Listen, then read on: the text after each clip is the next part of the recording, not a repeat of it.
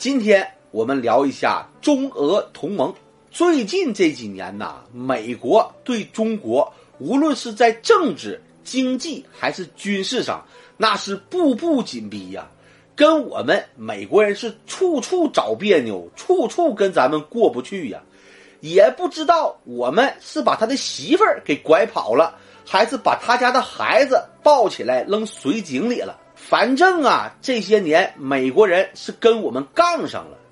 这个山姆大叔啊，这些年的确有点太浪了，不光跟我们，跟我们北边的俄罗斯，那也是一天二地恨，三江四海愁啊。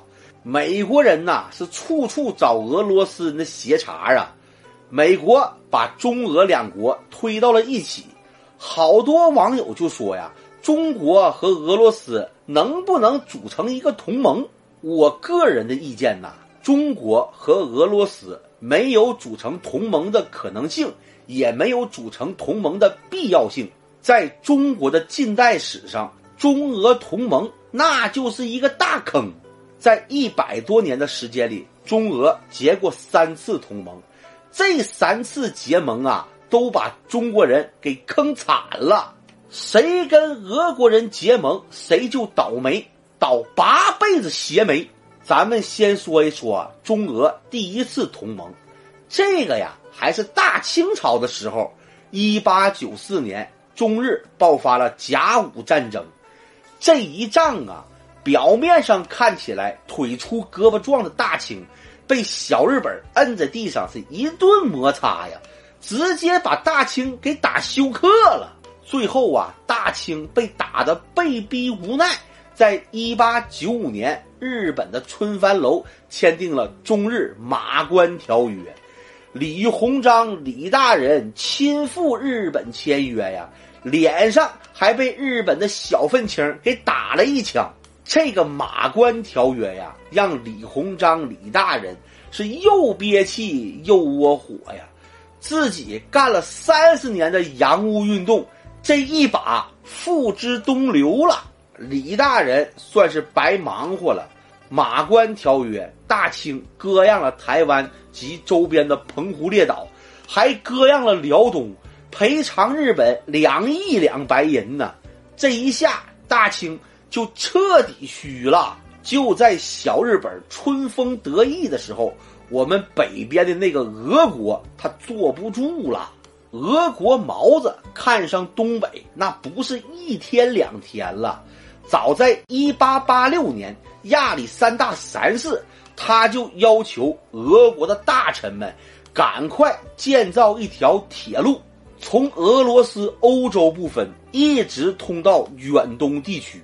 这条铁路就是西伯利亚大铁路。俄国人土地狂魔的外号，那可不是浪得虚名。俄国人不是一个只会打嘴炮的主，他们是想到那必然就要做到。俄国人特别想要在远东地区抢一个不动港，然后建立他们的太平洋舰队，让俄国人的舰队在大洋中自由的航行啊！这个不动港。他们一眼就看上了中国的旅顺。打这儿以后啊，俄国毛子就认定了中国的旅顺就是他嘴里的一块肉。这块肉早晚是我的。一八九一年三月，这个西伯利亚大铁路西段的车里亚宾斯克就开始动工了。同年五月，在弗拉迪沃斯托克，就是我们俗称的海参崴。俄国人的铁路工程也开始了，俄国毛子这是要东西对进呢，在最快的时间内把这条铁路修建完成。俄国毛子修这条铁路可不是来东北观光旅游、喝酒撸串的，这条铁路他们是要运兵用的。如果东北有什么风吹草动，俄国人要对东北动兵。从欧洲部分派兵到中国东北，这条道你不累死你也得冻死，没有一年你根本走不到。但是这条西伯利亚大铁路修建以后，一个月时间俄国兵准到位。就在俄国毛子紧忙活的时候，他们听说了中日签订了马关条约，辽东被割让给了日本。这一下，俄国毛子那就坐不住了，那是怒从心头起，恶向胆边生啊！小日本子，你们胆儿也太肥了，谁的干粮你们都敢动啊？看我怎么收拾你！于是啊，俄国毛子拉上法国和德国组了一个团儿，对小日本开始施压。这个事儿就叫三国还辽。这三个货怎么走到一起了？法国和德国呀，跟小日本那是无冤无仇。他们两个为什么找小日本的麻烦？这个事儿啊，跟当年欧洲的形势有密切的关系。法国呀是欧洲的一个老流氓，德国呢是欧洲新崛起的新流氓，在这个新流氓的崛起过程中，就跟老流氓发生了冲突。那个时候啊，德国还叫普鲁士，德国为了扩张土地，就发生了普法战争。这一仗啊，德国把法国摁在地上，那是一顿摩擦。并走出了魔鬼的步伐，法国人又是割地又是赔款，这还没完。让法国人最不能忍的是，德国的皇帝在法国的凡尔赛宫加冕登基。这个呀，就好比日本天皇在北京故宫登基，您能忍得了吗？